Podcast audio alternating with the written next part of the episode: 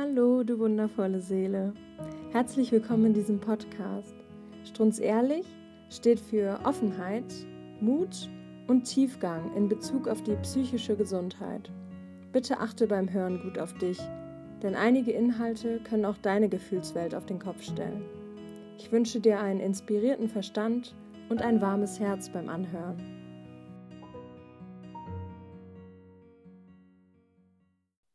Ein herzliches Willkommen an alle Zuhörerinnen und Zuhörer. Ich habe heute die Vivian bei mir von Via Bella. Sie ist Tierphysiotherapeutin, Tierheilpraktikerin und auch Pferdetrainerin und heute aus einem ganz anderen Grund hier im Strunz Ehrlich Podcast. Ich freue mich sehr, dass du da bist. Hallo Vivian. Hallo, ich freue mich auch sehr. Was sind denn deine drei Lieblingsstärken von dir selbst? Hm. Mittlerweile definitiv die äh, Hochsensibilität und die Empathie, mhm. Hm. aber auch meine Fähigkeit, ähm, Dinge ganzheitlich zu sehen und zu vernetzen, also Bezüge zwischen Sachen herzustellen, die vielleicht jetzt gerade nicht so offensichtlich sind. Mega schön.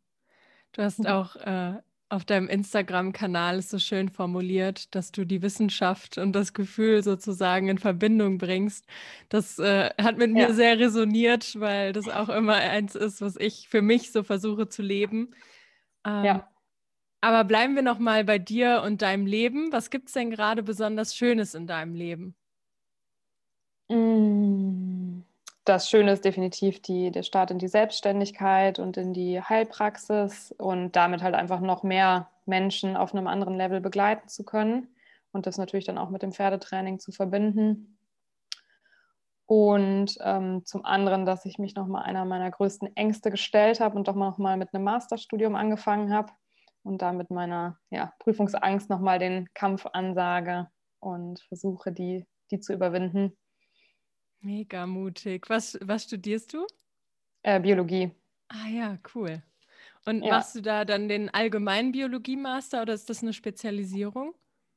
Ähm, also offiziell der allgemeine Master und dann aber spezialisiert auf Ökologie mhm. im, im Allgemeinen, ja. Oh, voll schön. Ja. ja. Mm, wenn wir uns auf das Thema psychische Gesundheit einmal besinnen, Magst du mal mit deinen Worten sagen, was dich quasi in diesen Podcast führt, wie deine persönliche Geschichte mit dem Thema psychische Gesundheit verwoben ist? Mm, relativ eng ist es tatsächlich, nämlich auch mit dem Studium ähm, verwoben, dass mir einfach kurzer Zeit äh, hintereinander im Studium relativ viel schlimme Dinge passiert sind. Ähm, genau, hat mit sexueller Gewalt und aber auch mit ähm, dem Tod einer sehr engen Freundin von mir, ein sehr plötzlicher Tod, gleichzeitig noch ein ähm, Drittversuch dann im, im Studium und das alles innerhalb von wenigen Wochen und daraufhin, ähm, genau, kam, wurde ich dann sehr stark mit dem Thema psychische Gesundheit eben konfrontiert. Mhm. Ähm, bin damals nach dem Tod von meiner Freundin in der Notfallambulanz ähm, gelandet, weil zu dem Zeitpunkt mein Freund auch nicht da war und ich keinen großen sozialen Halt hatte, weil der gerade im Auslandssemester war. Genau, mir dann irgendwie nicht mehr zu helfen wusste, weil natürlich auch alle im Freundeskreis betroffen waren von dem, von dem Tod. Und mhm. ähm, genau, nachdem es mir dann sehr schlecht ging, dann da in die Notfallambulanz ja, gegangen bin und daraufhin dann mich quasi mit den ganzen Sachen auseinandergesetzt habe, die wahrscheinlich auch schon vorher da waren, ähm, weil ich in meiner Jugend auch eine relativ starke Krankheitsgeschichte hatte mit einer schlimmen Verletzung und da wahrscheinlich eigentlich auch schon hätte was machen müssen damals oder was machen dürfen. Genau, und das kam dann halt alles in dem Kontext wieder hoch. Mhm. Ja, danke, dass du das so offen gleich teilst. Das ist ja tatsächlich mh, mm, ein ganz typisches Phänomen, um das mal kurz auch objektiver zu betrachten mal aus der Situation nochmal rauszugehen, ähm, dass wir, wenn uns so Krisen begegnen, die tatsächlich nicht mal immer nur negativ sein müssen. Das können auch äh, positive Ereignisse sein, die das Leben einfach komplett umstrukturieren, aber natürlich auch, äh, wie in deinem Fall, bei so heftigen vor allem aufeinanderfolgenden äh, schweren Ereignissen, dass da eben ja wie so ein, wie so ein Fass geöffnet wird, ne? wo du selber schon schön ja. beschrieben hast, dass es zwar ein Auslöser war dafür, dass es alles so rauskam, aber eigentlich war, war es vorher schon irgendwie in dir oder bei dir, wie auch immer wir es nennen wollen. Ähm, magst du dich mal mit uns in so eine Zeitkapsel setzen und mal, ja, vielleicht sogar von dir erzählen, bevor das alles passiert ist? Also, wie hast du dich da gefühlt, weil du ja sagtest, dass dir das da gar nicht so arg präsent war? Und wie hat sich das dann im Laufe deiner Erfahrung auch geäußert und verändert? Hm. Äh, ich glaube, das ist wie im Leben alles immer in so Phasen natürlich. also ähm, genau, ich denke, wenn man wirklich ganz weit zurückgeht, ähm, also so die, die Zeit nach meiner Geburt, da habe ich jetzt natürlich noch nicht viel gefühlt, aber da war zum Beispiel meine Mama schon sehr, sehr krank. Mhm. Ähm, ähm, auch mit einer äh, postnatalen Depression und sowas. Das heißt, da war quasi schon, glaube ich, so der erste Auslöser, wo mhm. ich vielleicht nicht die besten Ressourcen mitbekommen habe. Dann war meine Kindheit aber wirklich sehr, sehr schön. Mhm. Und ähm, da kam dann schon relativ früh in der Grundschule die Prüfungsangst dazu. Ähm, also es war so bis zur dritten Klasse ging es mir eigentlich super gut. Dann kam eben ab der dritten Klasse die Prüfungsangst. Ähm, genau, das hat dann auch wieder so ein bisschen abgeebbt ähm, in der vierten und fünften Klasse. Und ähm, da war dann alles super. Ich konnte aufs Gymnasium wechseln, war gut in der Schule und äh, habe mein erstes Pony bekommen. Also da war alles happy. ähm, genau, ich war halt immer sehr, sehr temperamentvoll und habe, glaube ich, dann schon in der Jugend, bin sehr stark auch in Konflikt mit meiner Mama gegangen. Ähm, früh, da haben wir uns relativ stark gespiegelt oft, ähm, weil wir da beide in diese Richtung gehen und den Konflikt nicht unbedingt scheuen. Ähm, genau, das war, ja, das hat sich da quasi dann immer weiter zugespitzt sozusagen. Und dann bin ich eben mit 14 sehr krank geworden. Ich konnte nicht mehr laufen, weil ich nach einem Unfall mein Sprunggelenk ähm, so kaputt war, aber keiner so richtig wusste, was es ist. Ähm, ich eben auch nicht operiert werden sollte, weil einfach die Gefahr zu groß war, dass ähm, in der OP halt irgendwas passiert. Mhm. Und dann bin ich eben zwei Jahre von 14 bis 16 auf Krücken gelaufen das war natürlich eine sehr, sehr schwierige Zeit, auch ähm, natürlich auch in Bezug mit den Pferden sehr, sehr schwierig, weil ich halt natürlich mit den, ähm, mit den Krücken wenig machen konnte. Das war auch die Zeit, wo ich dann mein zweites Pferd ähm, bekommen habe und ja, war halt da immer sehr, sehr stark auf Hilfe angewiesen, weil ähm, ja, ich wirklich nur kurzzeitig mal stehen konnte mhm. und mir halt immer irgendwie geholfen werden musste und das war jetzt rückblickend vielleicht nicht immer so ein schönes Gefühl, auch so sehr eingeschränkt zu sein einfach. Ähm, genau, ich habe auch starke Schmerzmittel dann irgendwann im weiteren Verlauf genommen. Das hat dann natürlich dann auch immer weiter eingeschränkt, bis dann tatsächlich irgendwann die OPs kamen. Und dann wurde es kurzzeitig besser und dann relativ schnell, aber wieder schlechter. Und ähm, da gab es halt so einen Schlüsselmoment, wo ich aus der, ähm, aus der letzten OP, aus der Narkose aufgewacht bin und der Arzt eben halt zu mir meinte, ja, das äh, lief jetzt nicht so gut, also wenn Sie noch mal laufen können in Ihrem Leben, dann äh, wäre das äh, ein ziemliches Wunder. Ähm, wahrscheinlich können Sie noch so bis 30 äh, unter Schmerzmitteln äh, sich geringgradig bewegen und dann äh, muss das Gelenk ausgetauscht werden. Dann könnte es Ihnen aber wieder gut gehen. Nur vor 30 bezahlt das halt keine Krankenkasse.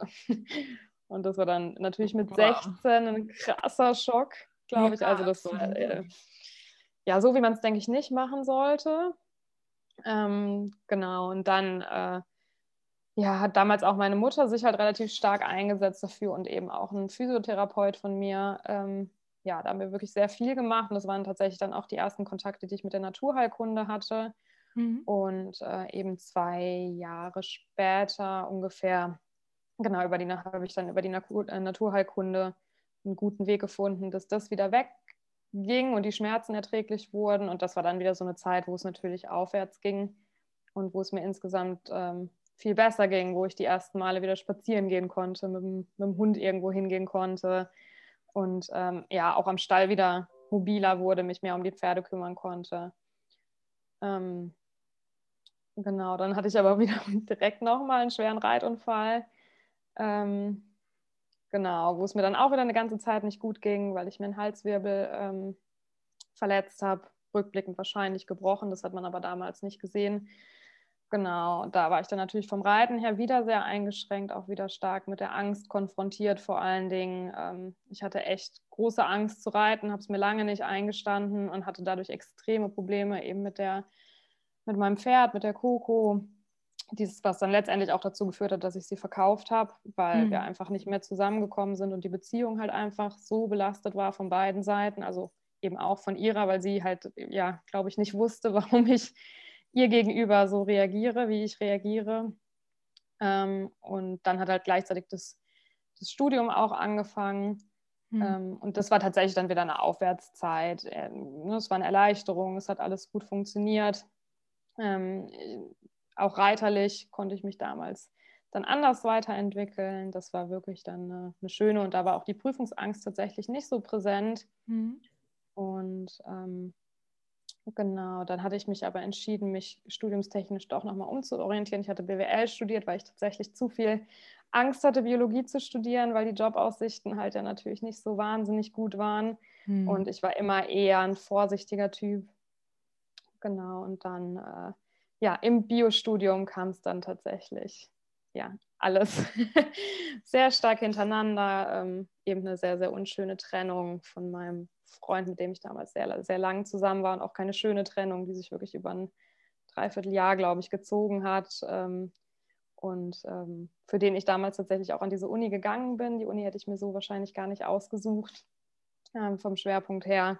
Und danach kam halt im Studium wirklich immer eins zum anderen und ich habe es mir dann eben lang nicht eingestanden, dass es mir nicht gut geht mit dem Studium und dass es mir auch mit der Prüfungsangst ähm, zu heftig war und ich einfach insgesamt zu stark belastet war. Und ähm, eben bis dann, ja, meine Freundin gestorben ist und das war dann wirklich so der ja, Wink mit dem Zaunfall oder der Schlag mit dem Hammer, der gesagt hat, hey, du musst dich jetzt mal hinsetzen und musst dich mal mit ein paar Dingen auseinandersetzen, weil so geht es halt einfach nicht weiter.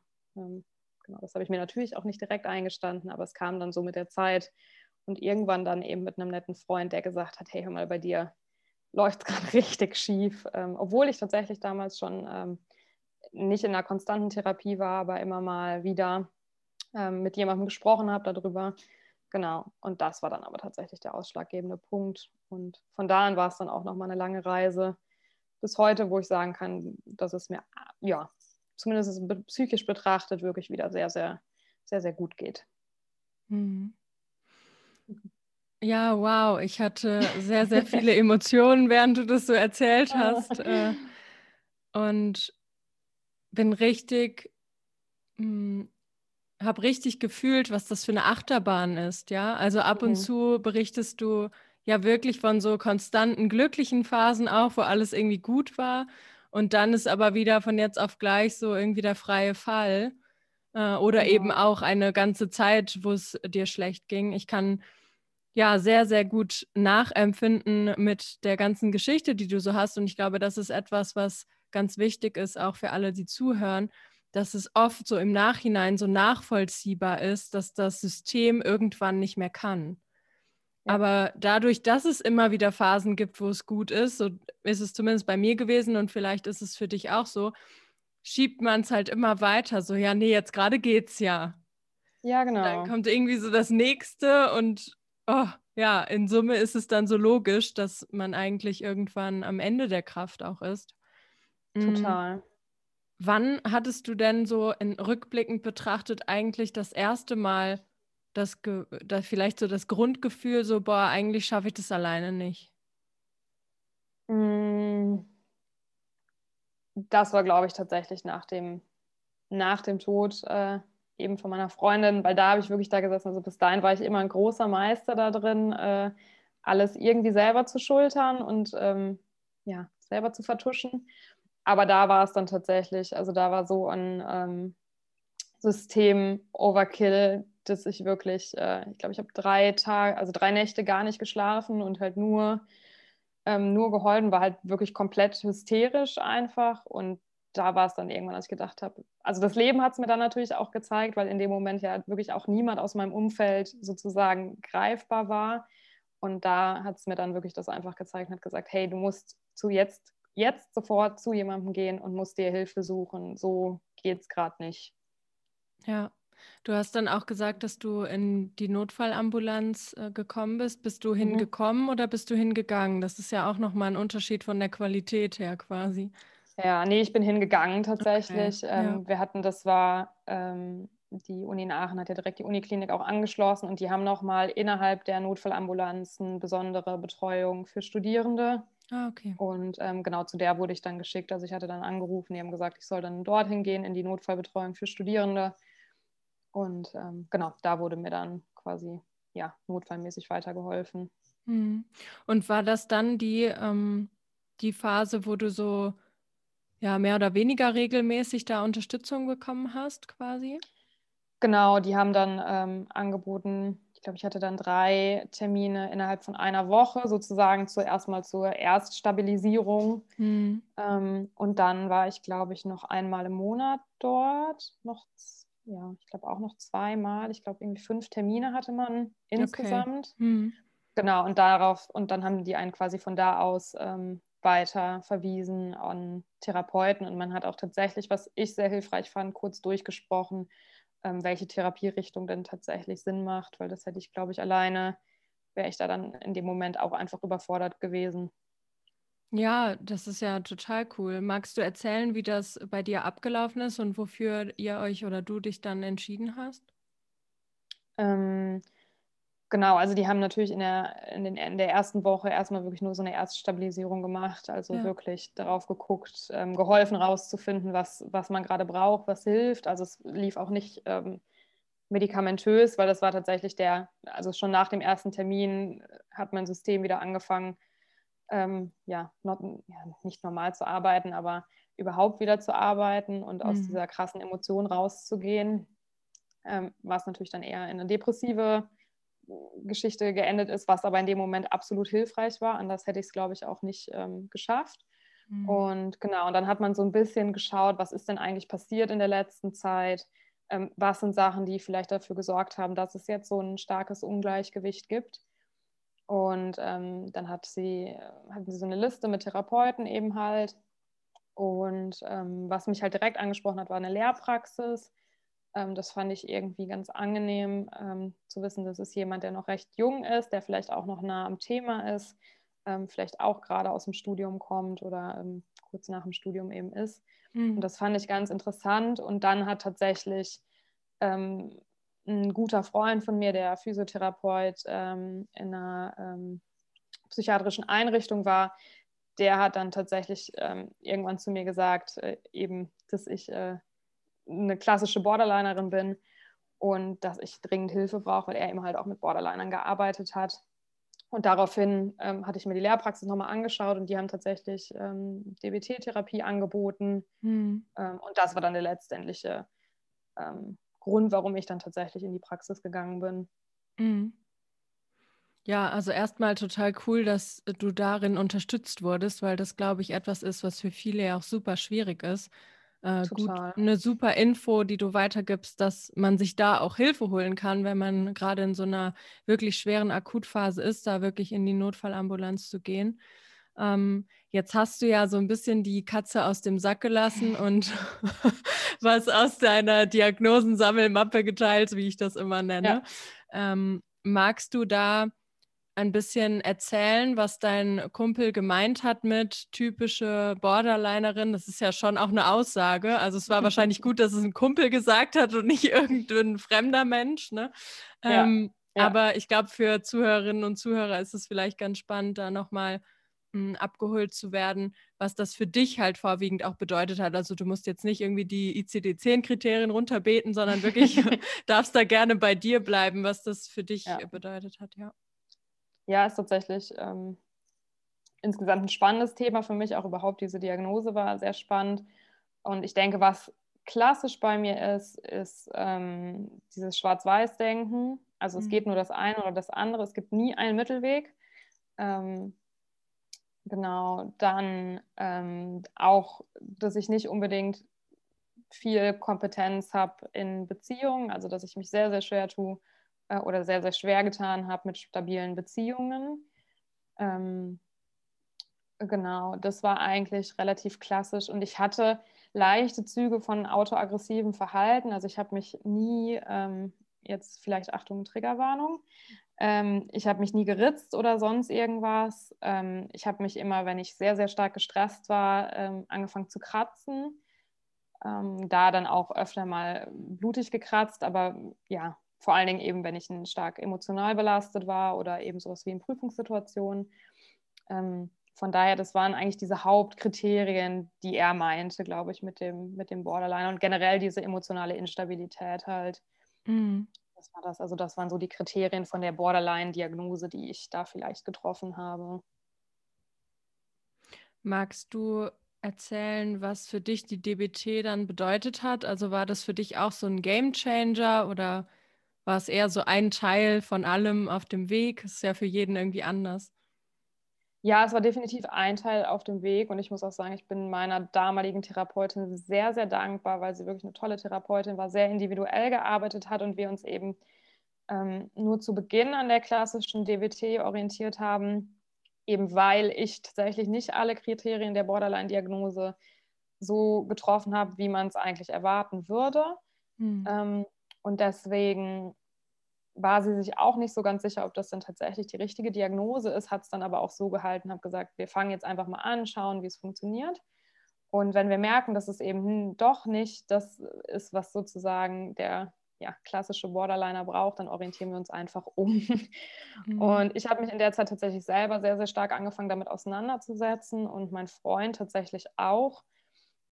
Und ähm, genau, und da kamen wir halt nochmal aufs Thema Hochbegabung mhm. weil ich tatsächlich als, als Kind ähm, eben ähm, mit der Hochbegabung ja, nicht diagnostiziert wurde, aber genau herausgefunden wurde, dass ich halt hochbegabt bin und eben viele, diese, zum Beispiel dieses, dass ich in der dritten und in der sechsten, siebten Klasse so starke Probleme in der Schule hatte, das ist ja auch klassisch für die Hochbegabung. Und das dann nochmal im Kontext mit Borderline ähm, auch nicht unwichtig ist. Und genau, und darüber hinaus wurde quasi sozusagen das so losgetreten, dass ich mich immer weiter halt auch selber mit der Therapie beschäftigt habe, mich ähm, über verschiedene Podcasts, Bücher und so weiter damit auseinandergesetzt habe. Mhm. Und somit war das quasi am Anfang nur, ähm, oder ja, der grobe Rahmen, sage ich mal, war die DBT, aber innerhalb dessen haben wir dann schon immer auch geguckt, welche Themen gerade mit mir resoniert haben oder was das Thema zum Beispiel dann im Rahmen der DBT bedeuten würde. Ähm, zum Beispiel eben diese ganze Arbeit mit dem inneren Kind. Ähm, mhm da gibt es ja, mir fällt gerade der Name nicht ein, eine Therapeutin, dieses Buch und das Arbeitsbuch. Ähm, naja, kann ich vielleicht später dir nochmal nachreichen. Kön können wir ja unter der Podcast-Folge genau. verlinken, ja. Mhm. Genau, was mir damals sehr, sehr geholfen hat. Und ähm, ja, so konnte ich mir dann quasi immer die Sachen rauspicken, wo ich in Resonanz gegangen bin und mhm. wurde halt da dann unterstützt. Und insgesamt hat die DBT, ich glaube, gerade am Anfang wirklich viel geholfen, um sozusagen erstmal wieder ähm, auf ein Level zu kommen, wo ich auch wirklich an mir arbeiten konnte. Also so ein Level, wo ich sagen konnte, okay, ich bin im Alltag so stabil, dass ich Raum nehmen kann, ähm, um tatsächlich an den psychischen Themen zu arbeiten. Ich denke, das ist tatsächlich auch oft wichtig, dass wir im Alltag, gerade wenn wir in so einer sehr geforderten Zeit sind oder in einer, in einer Zeit, wo es gerade wirklich nicht gut um unsere psychische Gesundheit bestellt ist, dass wir mehr damit beschäftigt sind, immer wieder so kleine kleine Schwelbrände zu löschen und irgendwie eigentlich nur den ganzen Tag rumrennen und hier was löschen, dort was löschen und eben gar nicht die Kapazität haben, wirklich an der grundlegenden Sache zu arbeiten. Und ähm, ja. genau, so war das dann quasi im Fortlauf der Therapie. Mhm. Also war das auch ein Einzelsetting, so wie ich es jetzt mhm. rausgehört mhm. habe? Ah ja, okay. Ja. DBT gibt es ja auch im Gruppenprogramm und da wäre wahrscheinlich ja. die Individualisierung nicht so leicht gewesen. Total. Also da hatte ich tatsächlich Glück, dass gerade mhm. in der DBT ähm, Gruppentherapie von der ähm, Uniklinik, tatsächlich wäre es dann gewesen, halt einfach nichts frei war. Mhm. Und ich mich tatsächlich auch selber ein bisschen davor gescheut habe, weil eben natürlich Borderline jetzt in Anführungszeichen vielleicht auch nicht die einfachste Diagnose ist und ich eben durch diese starke Empathie nicht wusste, ob ich mich in der Gruppentherapie tatsächlich, ähm, ob mir das nicht mehr Schaden zufügt, als ja, mir Nutzen bringt. Ja, das kann ich total nachvollziehen.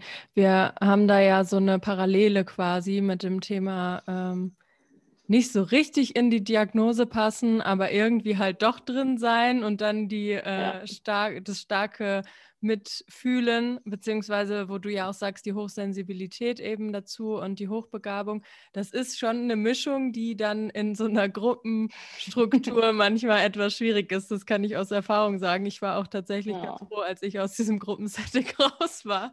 Für mich ja. war das deshalb gar nichts, aber das ist ja auch super individuell.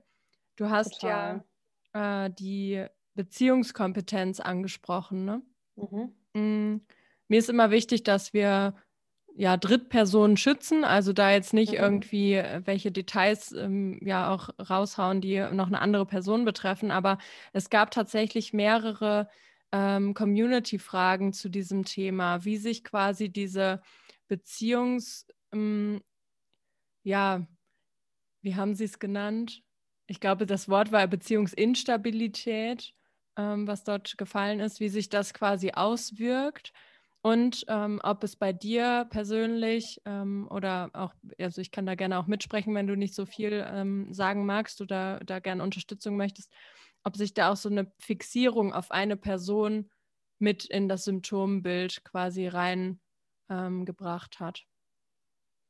Mm, auch da gibt es, glaube ich, wieder verschiedene Anteile bei mir ähm, eben mit meinem ersten Freund damals war es von vornherein eine sehr destruktive Beziehung, an die ich mich dann aber tatsächlich extrem gebunden habe und ähm, eben sehr in die devote Rolle gerutscht bin und ja, versucht habe, äh, das quasi immer zu kitten, auch wenn viele Sachen vielleicht eben einfach nicht gepasst hätten und wir hätten viel früher einsehen müssen, dass es keine, ja, eben oder eben eine destruktive Beziehung ist und habe da auch wirklich sehr, sehr viel ertragen.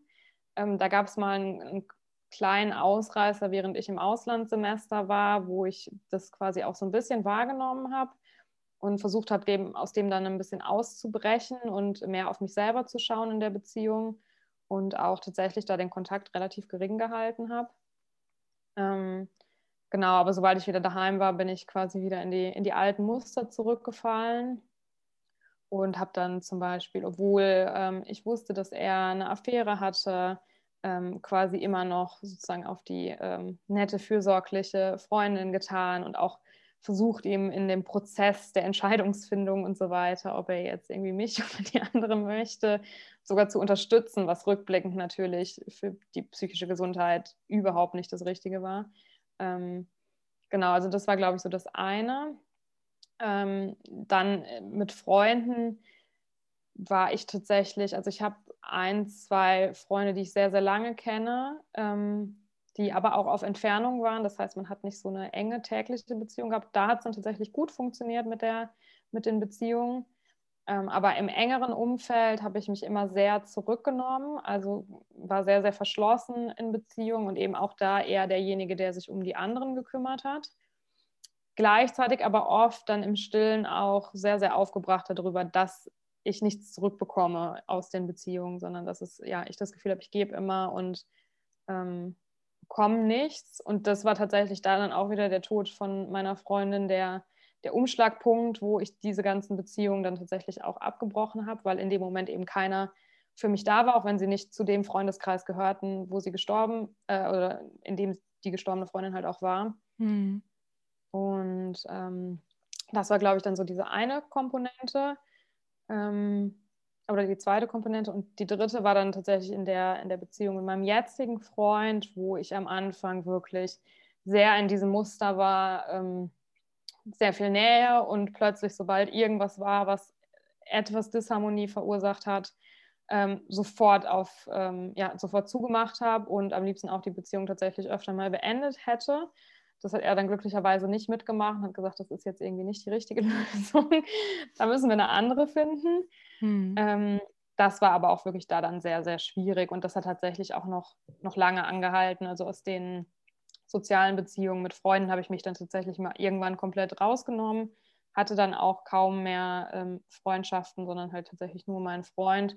Und ähm, da habe ich es dann sozusagen diese, diese Borderline-Muster dann völlig, völlig gelebt, also völlig instabil gewesen mit, mit Nähe-Distanz-Problemen. Genau. Ja. Ich weiß nicht, wie es bei dir auch, also ob es das ähnlich war Ja, ich musste zwischendurch ja so ein bisschen schmunzeln, weil ich dachte, oh ja, könnte auch ich erzählen, was du so sagst. also es ist wirklich sehr, sehr ähnlich. Ähm, ich glaube, was da wichtig ist für das Verständnis, wir sind ja alle so gestrickt, wir Menschen, dass wir zwischen zwei Polen uns immer bewegen. Aber beim Borderline ist es halt so, du sitzt in dem einen Pol und klammerst dich dran fest und dann kommt irgendwas und dann springst du mit so einem Hechtsprung in diesen anderen Pol rein und ja. bist halt komplett konträr plötzlich. Ich glaube, das ist ja. so fürs Verständnis wichtig, weil sonst kann man sich diese Intensität dieser Schwingungen auch gar nicht vorstellen. Äh, ja, also das ist halt auch, halt für andere auch nicht nachvollziehbar. Ne? Also nee, genau. Stehen, stehen da und denken sich, was ist denn jetzt schon wieder passiert? Also genau das. Ja, das ist, glaube ich, auch fast das Schwierigste, wenn man eine gute, funktionale Beziehung hat, weil der Partner oder die Partnerin dann wirklich da manchmal steht mit so einem riesigen Fragezeichen im Gesicht und ja, der Mensch mit der Borderline-Diagnose, der halt dieses Symptom eben auch ähm, hat, der springt da von A nach B und weiß auch selber manchmal gar nicht warum. Manchmal gibt es zumindest in meinem Kopf auch keinen Sinn, warum ich mhm. fühle, was ich da fühle, aber ich fühle es halt. Und es ist so ja. allmächtig quasi in dem Moment, dass es äh, ja schwer auch zu erklären ist, aber eben auch schwer auszuhalten ist. Also das kann ich super gut nachvollziehen. Mhm.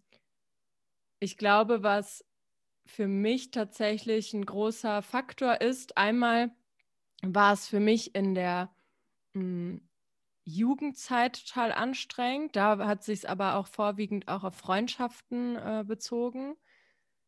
Ähm, und dann immer, wenn es mir generell psychisch nicht gut geht, also wenn zum Beispiel meine ähm, rezidivierenden Depressionen wieder ein bisschen hochschwappen und ich mehr depressive Anteile habe oder meine Ängste irgendwie mehr werden oder so, dann bin ich irgendwann an einem Punkt so, ja, nennen wir es mal instabil. Das Wort ist, äh, hat zwar irgendwie immer so einen komischen Beigeschmack, aber nennen wir es mal so, dass ich dann auch in diese Beziehungssymptomatik quasi wieder reinfalle, weil sich dann diese Angst, die ja oft der Auslöser ist, also Verlustangst ist ja oft das, was diese Sprunghaftigkeit in den Polen auch bewirkt, nicht immer, aber oft, mm, dann ist das quasi wieder ausgelöst. Und dann hänge ich da drin für eine Weile, bis es mir halt psychisch besser geht. Und dann ist die Symptomatik aber auch fast weg. Also dann merke ich das vielleicht noch in mir, aber ich kann das halt sehr, sehr gut und ähm, auch funktional regulieren.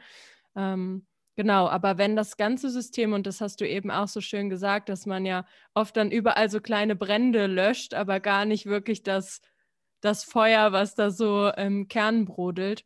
Hm, genauso fühlt es sich dann an, dass ich, wenn ich ja, aus der Balance geraten bin, aus irgendwelchen Gründen, dass ich dann wirklich nur noch am Brände löschen bin, aber jede Kleinigkeit kann wieder so eine komplette äh, Disharmonie oder Instabilität auslösen.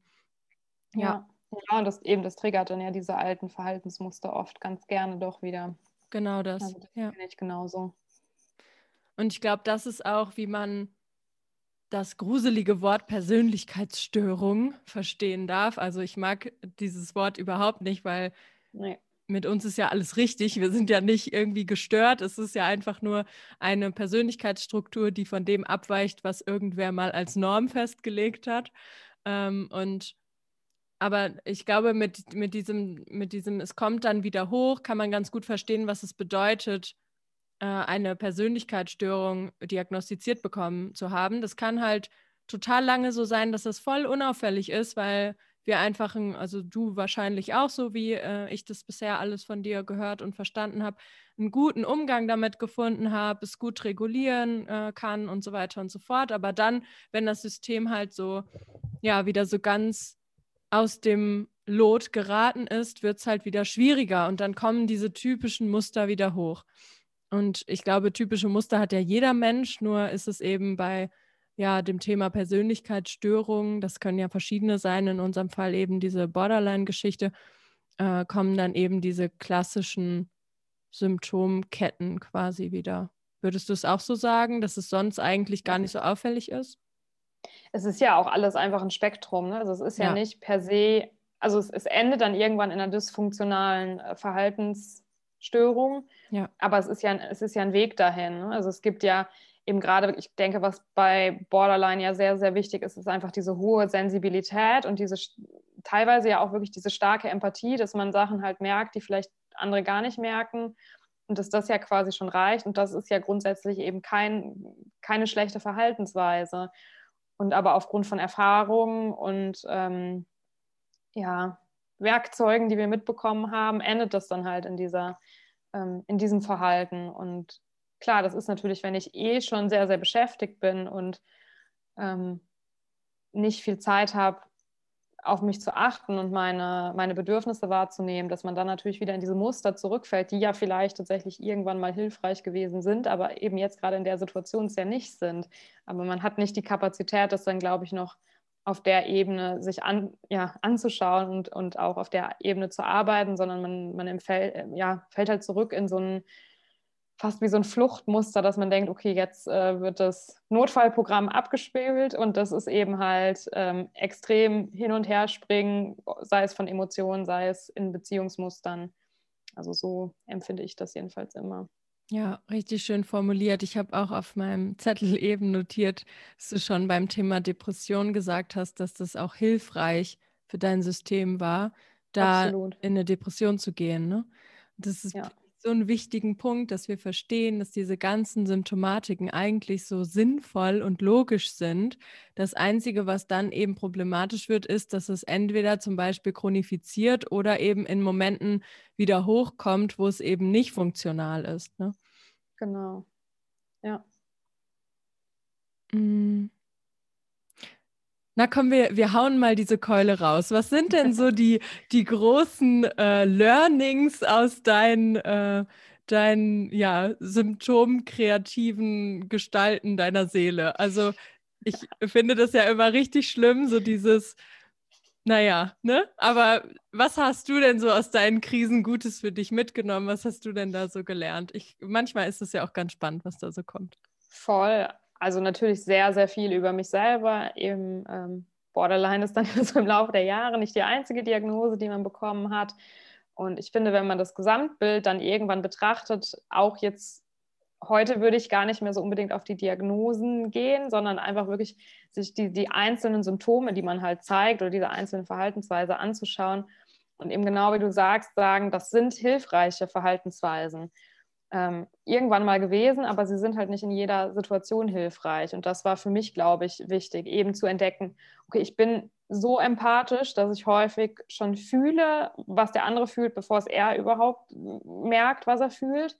Ähm, das kann hilfreich sein, das kann aber auch schwierig sein ähm, in dem Moment. Erstens, weil man vielleicht anderen Leuten Sachen zurückspiegelt, die sie vielleicht auch nicht so witzig finden und ja. man selber ja. halt denkt, okay, es ist, es ist gerade nicht authentisch, was hier abläuft. Also das, ähm, das war auf jeden Fall eins meiner Learning und eben so Sachen, dass eben wie die ähm, gerade die, die, äh, die, Depression oder auch Dissoziation, dass das eigentlich hilfreiche ähm, Mechanismen sind, weil ich in gewissen Phasen, nachdem so viele Sachen hintereinander passiert sind, ne, was du gesagt hast, das ganze Leben war ja irgendwie eine Achterbahn und die fuhr irgendwie immer weiter nach oben und ist halt nie wieder auf ein Null-Level gekommen. Und dass mein System dann irgendwann so überlastet war, dass der gesagt hat, okay, wir machen jetzt mal kurz die Türen zu, mhm. sonst geht es halt einfach nicht. Ne? Sonst bist du irgendwie ähm, ja, sehr gefährdet und dann schlägt halt in dem Moment die, die Depression oder dann halt sogar die Dissoziation ein. Und es ist heute noch für mich, dass ich die Depression in gewissen Teilen als hilfreich empfinde heute, ist es für mich immer ein Wink mit dem Zaunfall, dass ich nicht gut auf mich geachtet habe und eben doch nicht meine Bedürfnisse kommuniziert habe. Manchmal geht es natürlich auch einfach nicht. Manchmal gibt es Phasen, wo wir einfach belastet sind. Ja. Und da ist sie dann tatsächlich hilfreich und hält halt meine Emotionen aus dem Ganzen raus und hilft mir funktional, äh, funktional zu bleiben. Das war auf jeden Fall ein wichtiges Learning und auch eben so das ganze Thema Bedürfnisse, weil das tatsächlich bei mir auch sehr, sehr zentral war dass ich eben gar nicht auf meine Bedürfnisse achten kann und dass ich sogar Schwierigkeiten habe, meine Bedürfnisse zu sehen. Also das kam zum Beispiel auch ganz oft in der Beziehungsthematik wieder raus, dass ich sozusagen oft sauer war, dass ein Bedürfnis nicht erfüllt wurde oder dass jemand anderes was, was gemacht hat, ähm, was meinem Bedürfnis entgegengewirkt hat, ohne dass ich aber mein Bedürfnis kommuniziert habe. Oder der andere Weg, dass ich jemand anderem mein Bedürfnis angelastet habe Ähm und darauf halt hinaus wollte, weil ich einfach wirklich nicht gut sagen konnte, hey, das, das bin ich, das brauche ich gerade, hier ist meine Grenze oder ähm, ja, eben ich brauche Hilfe, ich brauche von jemand anderem was, was. Und ähm, das war auf jeden Fall auch ein sehr, sehr, sehr, sehr wichtiges Learning. Und als nächstes auf jeden Fall auch noch, was du gesagt hast, dass dieses, ne, dass das System ähm, Sachen auch verarbeiten muss und dass so Sachen, so Verhaltensweisen oft problematisch werden, wenn wir die darunter liegenden Emotionen ähm, nicht verarbeiten. Ja. Eben zum Beispiel, wenn wir jetzt wieder in den Kontext von Borderline gehen, eben diese, diese extreme Wut, die ich tatsächlich schon immer hatte, auch eben als Kind, das habe ich ja schon gesagt, immer in mhm. viele Konflikte mit meiner Mama gegangen bin, schon wirklich von klein an, ähm, extreme Wutanfälle hatte und heute weiß ich einfach, dass es eigentlich Trauer, die meistens darunter ist. Es ist gar nicht die Wut, ähm, sondern es ist dann eher die, die Trauer. Und das ist, war auch ein wichtiges Learning, die dann wirklich zu sehen und auch rauszulassen und ja auch einfach traurig zu sein, wenn irgendwelche schlimmen Sachen dann passieren. und ja, dass auch nicht jeder Sachen gleich schlimm empfindet. Ne? Das war etwas, was für mich vielleicht schlimm ist. Jemand anderes sagt, ach Gott, das war ja jetzt nicht so dramatisch. Ja, und ähm, dass man die ganzen Sachen dann irgendwann eben auch für seine, ja, oder als seine Stärken nutzen darf. Oh, ich möchte irgendwo unterschreiben. du hast es so schön gesagt und ich wollte jetzt nur noch mal aufgreifen und für mich so mhm. den, den Kreis da quasi ganz rund machen. Du hast ja das sensible Einfühlen beschrieben, dass man manchmal das Gefühl hat, oder dass wir manchmal das Gefühl haben, schon bevor der andere es weiß, zu wissen, was er fühlt, weil es irgendwie so, ja, so hochsensibel eben wahrgenommen wird auf dieser Antenne, sind wir irgendwie sehr empfänglich.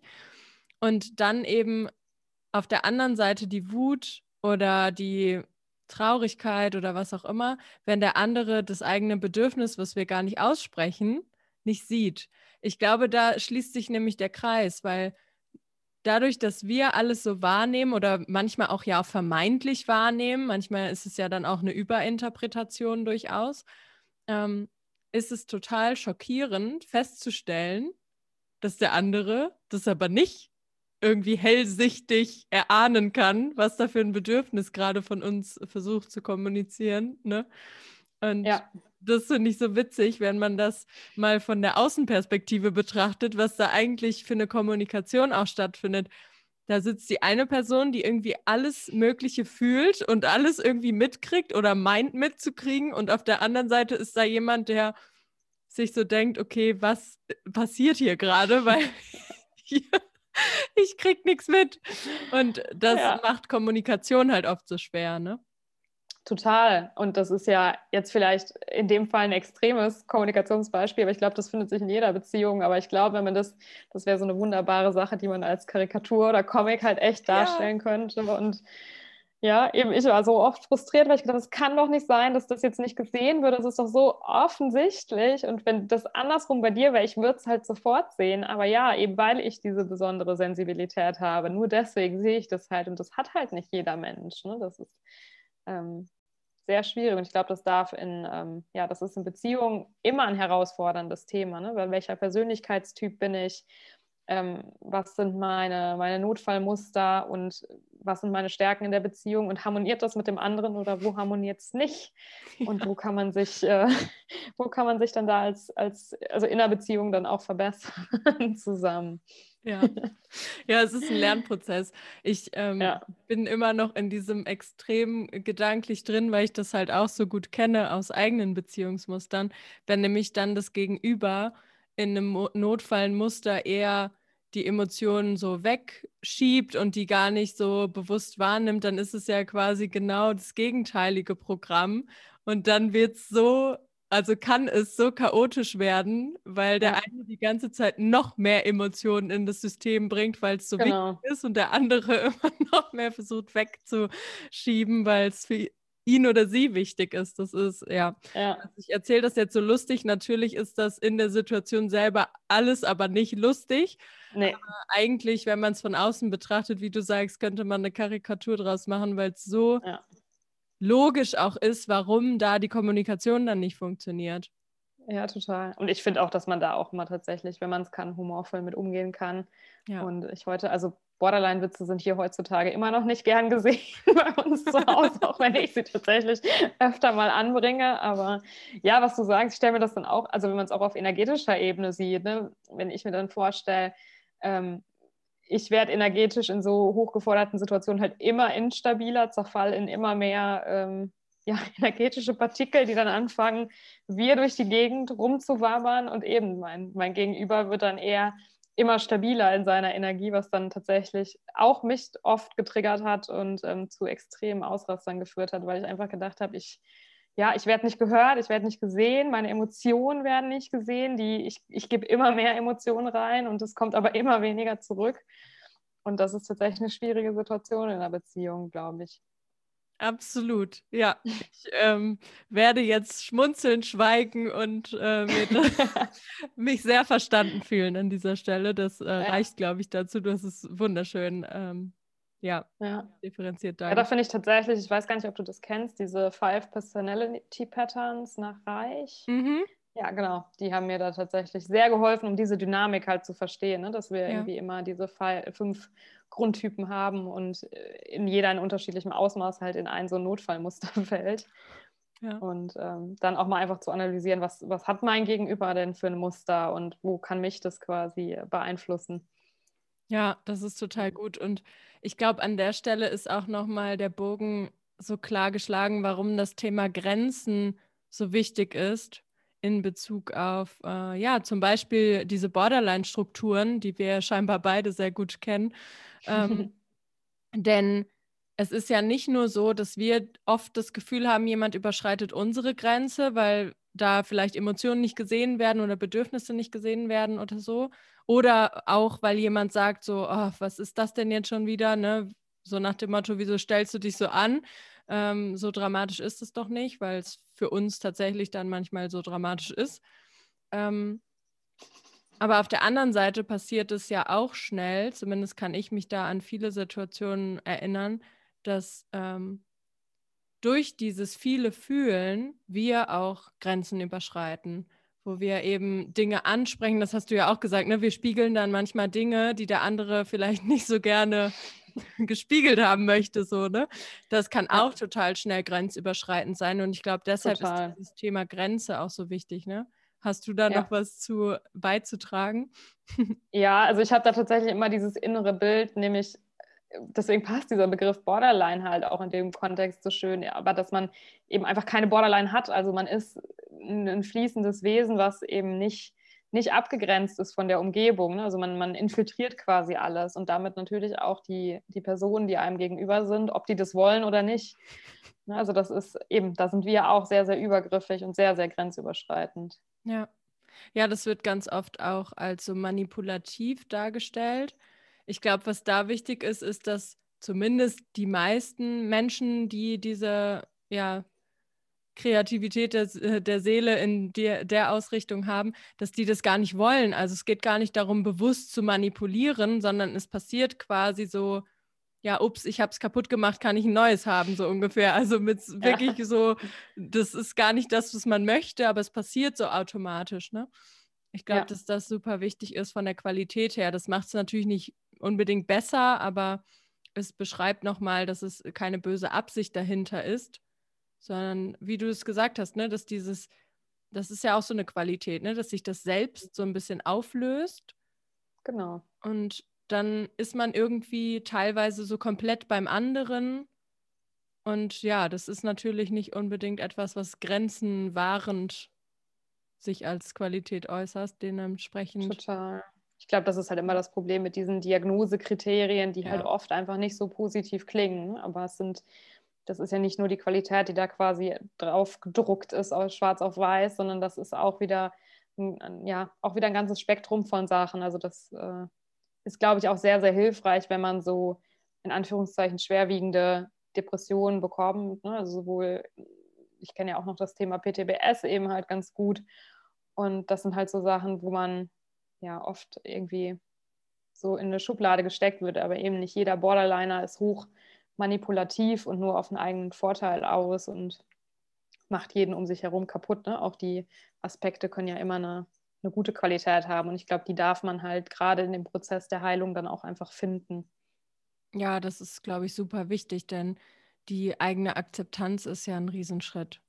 Und wenn wir immer in, ja, in Widerstand mit Symptomen sind, die uns das eigene System bringt, dann sind wir immer auch im Widerstand mit uns selber. Und wie sollen wir da zu irgendwas kommen, was sich irgendwann vielleicht mal Selbstliebe äh, nennen könnte, wenn eigentlich die ganze Zeit so ein innerer Widerstand ist? Und ich finde, du beschreibst einfach so einen friedlichen und wohlwollenden Umgang damit, der trotzdem mit Sicherheit nicht immer einfach ist, aber ähm, ja, einfach so eine, so eine Sensibilität sich selbst gegenüber auch hat, da nicht in so was Abwertendes permanent reinzufallen. Ich glaube, das ist schon ein ganz wichtiger und auch schwieriger Schritt. Zumindest war es in meiner Vergangenheit so und kommt mir auch immer noch mal so vor die Füße gefallen, wenn ich nicht gut auf mich aufpasse. Ja, und ich finde, das ist tatsächlich auch ein wichtiger Punkt, vielleicht gerade für, für die, die zuhören, die gerade noch in einer sehr akuten Phase sind oder am Anfang ihrer Reise. Mich hat das früher extrem unter Druck gesetzt, immer diese, diese ganzen Themen mit radikaler Akzeptanz und ähm, dass man dann von Leuten gehört hat, die gesagt haben, ja, jetzt, ich finde es total toll und ich habe jetzt daraus das und das für mein Leben mitgenommen.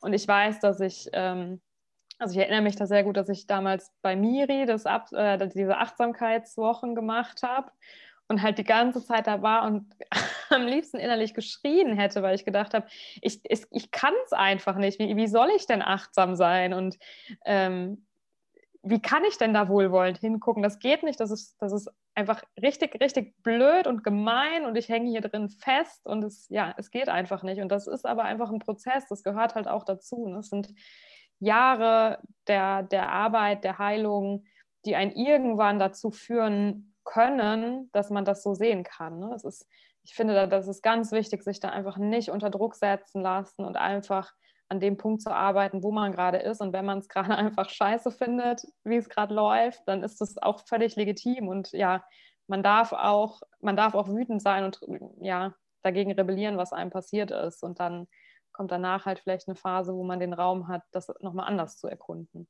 Also ja. ja, sollte sich keiner unter Druck gesetzt fühlen von.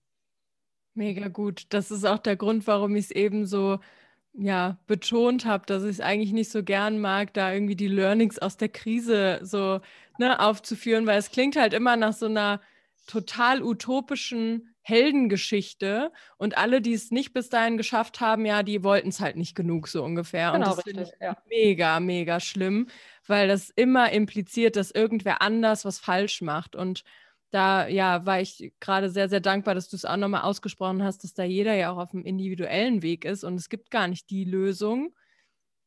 Ja, und irgendwo auf dem Weg ist, glaube ich, ist ganz gut, wenn man der Akzeptanz einfach mal begegnet. Und ja. was man dann daraus macht, ist wieder super individuell. Auch, ja, mit kleinen Sachen halt, die akzeptiert. Ne? Ich meine, manchen ja. sind vielleicht so schlimme Dinge passiert, die wird man vielleicht nicht akzeptieren können oder die wird man auch nicht vergeben können. Ja. Ähm, und dann ist es aber auch legitim. Absolut. Und, ja, wir müssen nicht alle am Ende unserer Heilungsreise irgendwelche scheinenden Engel sein, die nee. mit allem und jedem in Frieden ist. Also das sind, ja, da sind mir so, eben so ein paar Sachen begegnet damals, auch viel oft im Podcast von der äh, Laura Marlina Seiler oder sowas, wo man dann echt gedacht hat, nee, also es geht nicht, aber dann war es halt auch noch nicht richtig und nicht der richtige Zeitpunkt. Ja. ja. Ja, ich glaube, dass dieses Achtsamsein, da haben wir das Wort wieder, äh, oh, einfach ja. mit, dem Im mit dem Input, der da von außen kommt. Ne? Ich glaube, das ja. ist ganz wichtig, dass, dass wir mh, hm, reflektieren und in unser System auch reinfühlen, ist das, geht das mit mir in Resonanz oder nicht? Und wenn nicht, ja, dann halt nicht. Also da gibt es nicht den einen Weg. Ich erinnere mich zum Beispiel sehr gut an die Phase in der Yogalehrerausbildung, wo ich da saß und alle haben irgendwie da rumgeschwurbelt, wie schön es wäre, das eigene Ego aufzulösen. Und ich denke nur, ich finde eigentlich mein Ego ganz geil. Also irgendwie geht es da für mich gar nicht drum. Und wenn ich mir das mal so rational angucke, ist es ja auch so im Weg eines Yogi, dass sich das Ego erst dann auflöst, wenn man drei Tage später irgendwie tot ist. Also so, ne, dieses ich weiß jetzt nicht, wie vertraut du mit diesem Weg bist, aber es ist so für mich, ja, so, ja. ich will noch gar nicht am Ende meines Lebens sein. Ich finde mein Ego eigentlich genau. ganz gut. Und vielleicht brauche ich auch noch sieben weitere Leben, bis ich irgendwie dahin komme, mein Ego auflösen zu wollen. Also ich glaube, dass mh, hm, dieses ganze Thema Spiritualität da auch manchmal tatsächlich so ein bisschen gefährlich werden kann, weil es so ein, so ein Bild einfach gibt, dass das Menschsein nicht in Ordnung ist. Das ist ganz spannend gerade, dass ich da gedanklich ähm, mit dir jetzt hingekommen bin, weil ich habe erst neulich mit meinem Therapeuten darüber gesprochen, dass wir Menschen so ein absurdes Problem damit haben, Mensch zu sein. Ja. Und alle Emotionen zu leben und alles wahrzunehmen, ohne es abzuwerten. Also wie, ja, wie schnell man irgendwie so da reinkommt, ich darf nicht wütend sein, weil ich muss ja diese Total. spirituell erleuchtete Fee sein, die durchs Leben läuft und alles ist toll und ne, so. Ja, nee, ja. wir sind halt Menschen. Ja. ja lustigerweise gestern mein Instagram-Beitrag ja auch dazu gewesen.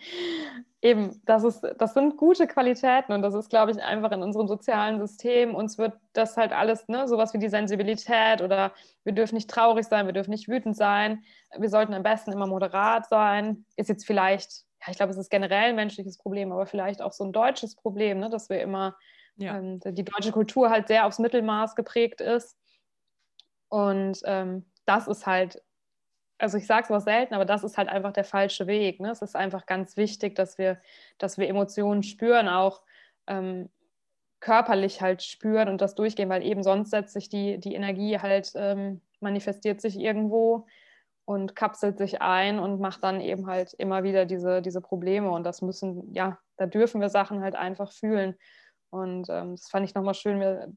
Mein äh, Pony ist ja letztes Jahr dann leider gestorben mein erstes. Und das war für mich echt nochmal so ein Moment, wo ich dachte, okay, jetzt kann ich gucken, wie gut ich das dann tatsächlich kann. Ne? Nochmal mit dem Tod konfrontiert sein und da mhm. nochmal durchzugehen. Und ähm, das dann auch wirklich alles zu spüren und auch ja, sechs Monate später nochmal zu spüren oder jetzt, wo sich der Todestag gejährt hat, auch einfach nochmal genauso den ganzen Tag da zu sitzen und zu heulen, wie an dem Tag, wo es passiert ist. Und das ist halt, glaube ich, ein ganz, ganz wichtiger Sache für, für alle Menschen, für jede psychische Gesundheit, das zu spüren. Ja. Und aber genauso andersrum, wenn, du, wenn man sagt, okay, ich habe da jetzt einfach Bock drauf, weil ich es jetzt einfach gerade will und mein Ego das jetzt gerade gut findet und das ist nicht destruktiv, was ich vorhabe, dann das halt auch einfach zu machen. Ne? Und ähm, das Leben dann so zu leben und zu gestalten, wie man es möchte. Also mein, mein Lebensweg ist ja, glaube ich, genau wie deiner, nicht der allergradlinigste. und ähm, ja, ich hatte es letztens, weil ich tatsächlich einen sehr großen Konflikt eben auch nochmal mit einer Freundin diesbezüglich hatte, wo sich tatsächlich dann die Freundschaft auch getrennt hat, ähm, die mit meinem Lebensweg eben nicht so gut klarkommt oder ja, wahrscheinlich auch viel gespiegelt gekriegt hat, was, was sie noch nicht bearbeitet hat. Und ähm, dann eine andere Freundin eben zu mir auch gesagt hat, klar, von außen hin sieht das so cool aus, immer einfach zu machen, was man möchte. Und dann die Ausbildung anzufangen und sich dann einfach selbstständig zu machen und ähm, dann doch nochmal mit äh, kurz vor 30. Geburtstag mit dem Masterstudium anzufangen. Aber das hat halt auch alles einen, einen Preis und ja. natürlich ist das vielleicht auch mein, mein Ego, was da lebt und sagt, okay, ich, ich nehme mir jetzt einfach diesen Lebensweg und ähm, ich mache das, was mich glücklich macht und wenn es mich in drei Jahren nicht mehr glücklich macht, dann mache ich halt was anderes. Aber das ist ja eben alles dieses, dieses ganze Thema, ne? diese ganze Individualität nicht leben und ähm, das dürfen wir. Hm. Also, wir müssen keine Sachen machen, die wir, die doof für uns sind und die sich doof anfühlen und wir müssen keine Emotionen runterschlucken, nur weil unser Gegenüber sagt, das äh, passt mir jetzt gerade nicht so und das ist nicht Mittelmaß. Ja. ja. Definitiv. Ich äh, ja, möchte auch das gerne wieder unterschreiben. ähm, es ist so, also einmal hat es ja so die Facette, dass es, glaube ich, so ein bisschen idealisiert wird. So, wow, du lebst deinen Traum, das muss ja so toll sein. Hä, wieso geht's dir denn schlecht? Bei dir ist doch alles genau so, wie du es irgendwie wolltest. So, äh, ja. Oder auch, wie ich es mir basteln musste, damit mein System überhaupt funktioniert, sozusagen. Also es hat ja immer zwei Seiten einerseits und auf ja. der anderen ist es irgendwie auch das dieses sich selbst verwirklichen, nennen wir es mal so, auch wenn es sich manchmal gar nicht danach anfühlt für mich selber. Nee. Ähm, schön, dass es bei dir auch so ist, äh, dass sich das halt für, für andere ganz oft wie so ein ja unterschwelliger Angriff anfühlt, so nach dem Motto, ja, aber ich mache das nicht oder ich kann das nicht.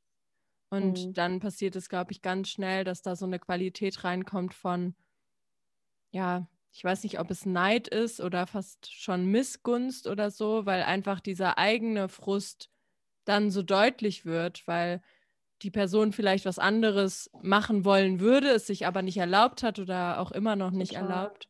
Genau. Und dann, ja, steht da auf der anderen Seite so jemand wie wir beide, die irgendwie ständig irgendeine so fancy Fortbildung oder Ausbildung machen oder sich völlig neu entscheiden, was äh, ja. ja. dann erstmal nach so viel Freiheit klingt, aber manchmal fühlt es sich zumindest für mich gar nicht so sehr danach an. Nee, überhaupt nicht. Nee. Ja, und da sind wir dann ja eigentlich auch schon, da schließt sich auch wieder der Kreis ne, zum Ego und zur eigenen Person. Also eben, dass auch das Ego gerade da sein darf und da nach außen hin die Grenze schließen darf und sagen kann, ja, ich mache, was ich will und äh, ich bin glücklich damit.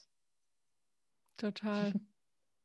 Ich glaube, das ist einfach nochmal wichtig, auch die eigenen Emotionen wirklich wahrzunehmen. Denn wenn ich merke, ich spüre da jetzt einen, was weiß ich, einen Ärger, Neid oder äh, vielleicht auch ein Gefühl von, ah, ich muss hier gerade mal rausbrechen und mal was ganz anderes machen, da auch nochmal zu reflektieren, okay, welches Bedürfnis ist eigentlich dahinter und was möchte ja. mir die Emotion eigentlich überhaupt sagen? Und ist es immer richtig, dann dem Impuls auch sofort zu folgen? Das ist ja auch so ein bisschen typisch äh, Borderline-Qualität. Oh, ein Impuls, geil. Ich, ich renne mal dahin. ich mal. mal.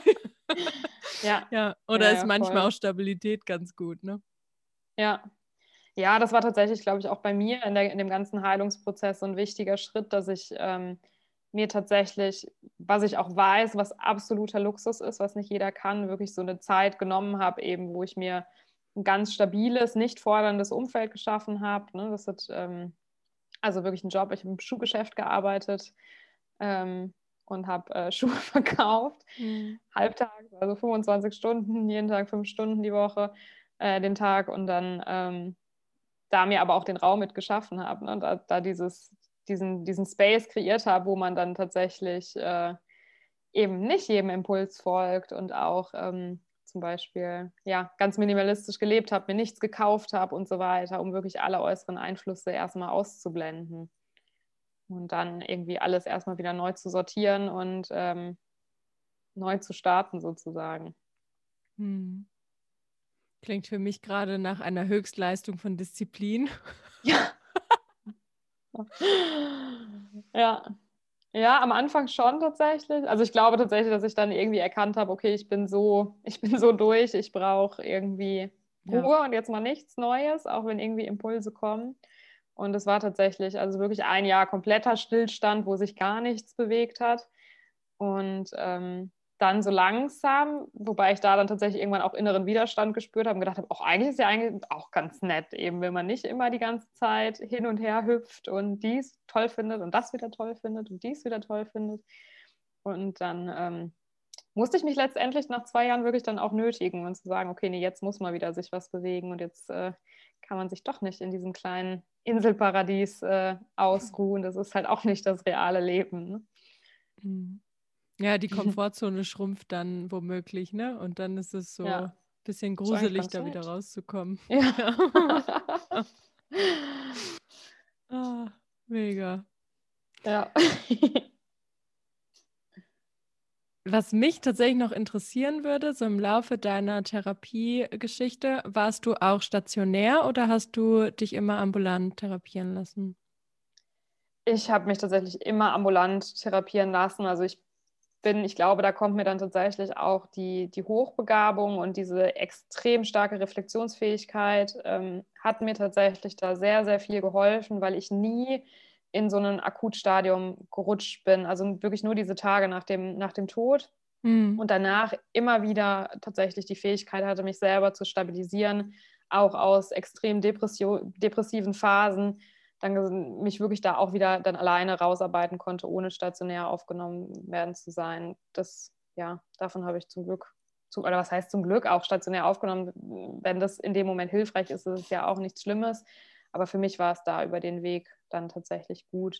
Ich habe es tatsächlich mal überlegt, ob ich es mache, Mhm. Ähm, einfach eben zum Beispiel, um auch in diese intensive DBT-Therapie zu gehen, weil die bei uns halt ambulant einfach schwierig war, weil sie ambulant immer ausgebucht war. Mhm. Ähm, und ja, habe dann aber für mich eben, was ich vorhin auch schon bei den Gruppensitzungen gesagt habe, dass ich gedacht habe, durch diese starke Empathie weiß ich nicht, ob es mir tatsächlich auch gut getan hätte.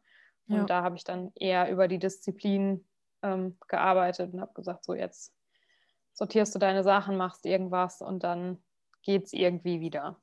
Hm. Ja, ich finde, Disziplin ist da auch nochmal eine wichtige Facette von, denn ähm, das braucht schon echt Kraft. Ja. Also es braucht auf jeden Fall, das kann ich ja auch aus Erfahrung sagen, auch Kraft äh, stationär da rumzutingeln ja. und äh, in diesen ganzen Energien zu sein, keine Frage. Aber auch so diese Qualität von, mh, hm, ich nutze jetzt wirklich meine Reflexionsfähigkeit und hole mich da raus, braucht auch viel Kraft, weil Reflexion ja auch sehr nah mit Grübeln zusammenhängt. Mhm. Und Grübeln ja. buddelt ja das Loch immer noch tiefer. Ne? Ja. ja. Ich habe auch im Rahmen damals der Therapie haben wir quasi gerade auch deswegen so eine Art Notfallplan entwickelt, mhm.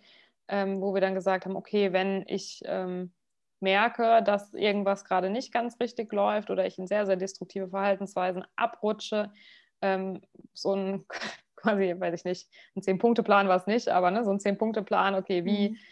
schaffe ich es jetzt wieder, mich zu stabilisieren und wieder rauszukommen? Und das fand ich wirklich, ähm, das hat meinem Partner natürlich auch sehr viel geholfen, weil er tatsächlich, wenn, selbst wenn ich nicht in der, in der Lage dazu war, er quasi an diese Struktur, an dieser Struktur festhalten konnte. Mhm. Ähm, und mir tatsächlich auch, ne, weil eben, was du sagst, wir, oft sind wir dann ja gar nicht mehr in dieser, äh, in dem Zustand, dass wir wirklich noch rational gut nachdenken können. Und ähm, ich weiß, dass ich oft auch so in schweren depressiven Phasen dann wirklich gedacht habe, okay, es, ne, die Depression darf sein, du bist jetzt zwei, drei Tage depressiv und du darfst ähm, blöde Sachen machen. Du darfst den ganzen Tag im Bett liegen und Netflix-Serien gucken und Scheiß essen. Ähm, das ist okay. Also du, du darfst jetzt mal schwach sein und dann Tag drei fangen wir mit dem ersten Schritt an, machen uns irgendwie was zu essen, räumst irgendeine kleine Ecke auf oder sonst irgendwas. Und ähm, das hat tatsächlich da dann auch immer sehr viel geholfen. Voll. Wobei ich auch hochfunktional bin, also auch eine hochfunktionale Depression habe, was natürlich dann in dem Kontext wieder passt. Also ich konnte mich über die Funktionalität immer wieder oft rausziehen. Ne? Das ist ja auch bei, bei jedem anders. Ja, wo es auch wieder klar wird, dass die Symptome oft so viel Sinn ergeben. Mhm. Bei mir ist es nämlich auch mit der Funktionalität so. Also die Arbeit ist für mich die Emotionsregulationsstrategie. Mhm. Das ist natürlich einzeln betrachtet auch nicht gut, wo ich halt von außen auch ganz oft höre, du arbeitest zu viel und das ist nicht gesund, was du da machst, wo ich aber, wenn ich mich rausziehe, auch reflektieren darf, dass es mein Überleben manchmal sichert. Voll. Also das und deswegen, wie ich es brauche, ne? Ja. Ja, ja, dann das darf absolut sein. Also ich glaube, das verstehen Außenstehende auch oft nicht ähm, dass, dass das in dem Moment gebraucht wird. Also eben bei mir die Funktionalität und auch ähm, im gewissen Rahmen meine Zwangsstörung, das alles wirklich, ne, da spielt sowohl die, Komp äh, die, die Komponente der Hochbegabung rein, dass es einfach außen ordentlich sein muss, weil der Kopf keine Reize filtern kann.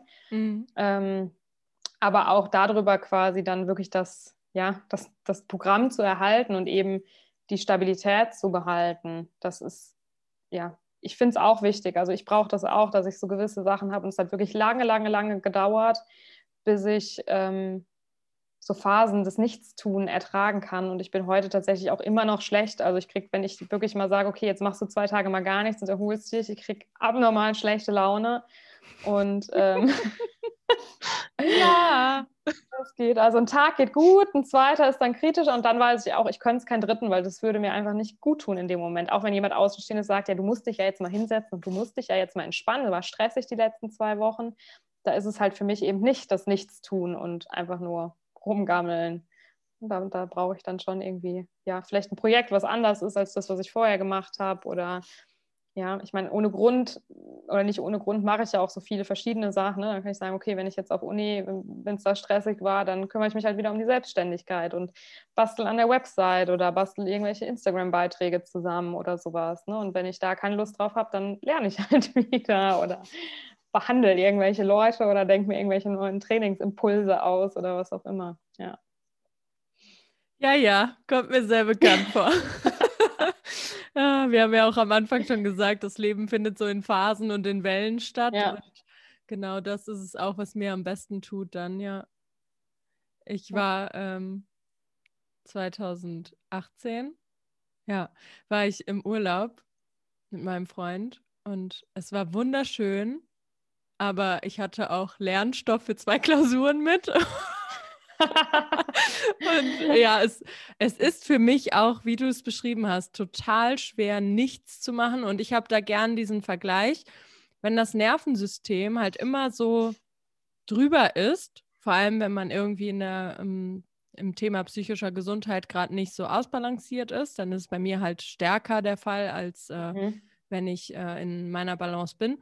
Wenn dann das Nervensystem die ganze Zeit so drüber ist, dann ist es für mich unaushaltbar, von jetzt auf gleich wie so eine Vollbremsung zu machen mhm. und irgendwelche Meditationen zu machen oder ne, so, also so in dieses komplett Gegenteil zu gehen. Dann brauche ich erstmal hm, wie so ein, ja, wie so ein mentales Taxi sozusagen, was mich von diesem Nervensystemszustand, diesem Erregungszustand langsam runterholt. Ja bis ich überhaupt in der Lage bin, so komplett zu entspannen. Also ich kann nicht ja. so gut wie andere Leute vielleicht, keine Ahnung, Feierabend um, weiß ich nicht, wann machen denn Menschen eigentlich Feierabend? Um sechs oder so? Weiß ich nicht. Ja, und dann halt ja. essen und auf der Couch legen. Das ist für mich, ja, oh Gott, ich brauche erstmal Zeit, um da wieder runterzukommen. Ja.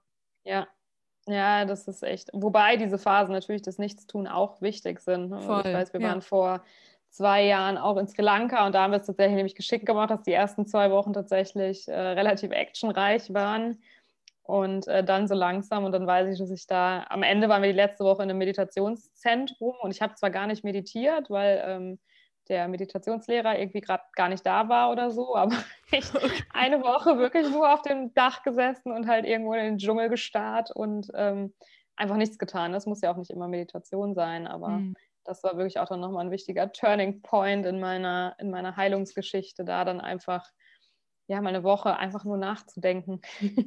Aber ja, das hätte ich nicht am Anfang gekonnt. Am Anfang wäre das eine Vollkatastrophe gewesen und hätte vielleicht letztendlich auch dazu geführt, dass ich noch, also dass ich, dass ich instabil geworden wäre, ne, wenn man so gezwungenermaßen da dann sitzt ja. und sich irgendwie mit dem Selbst auseinandersetzen muss. Mhm. Ja.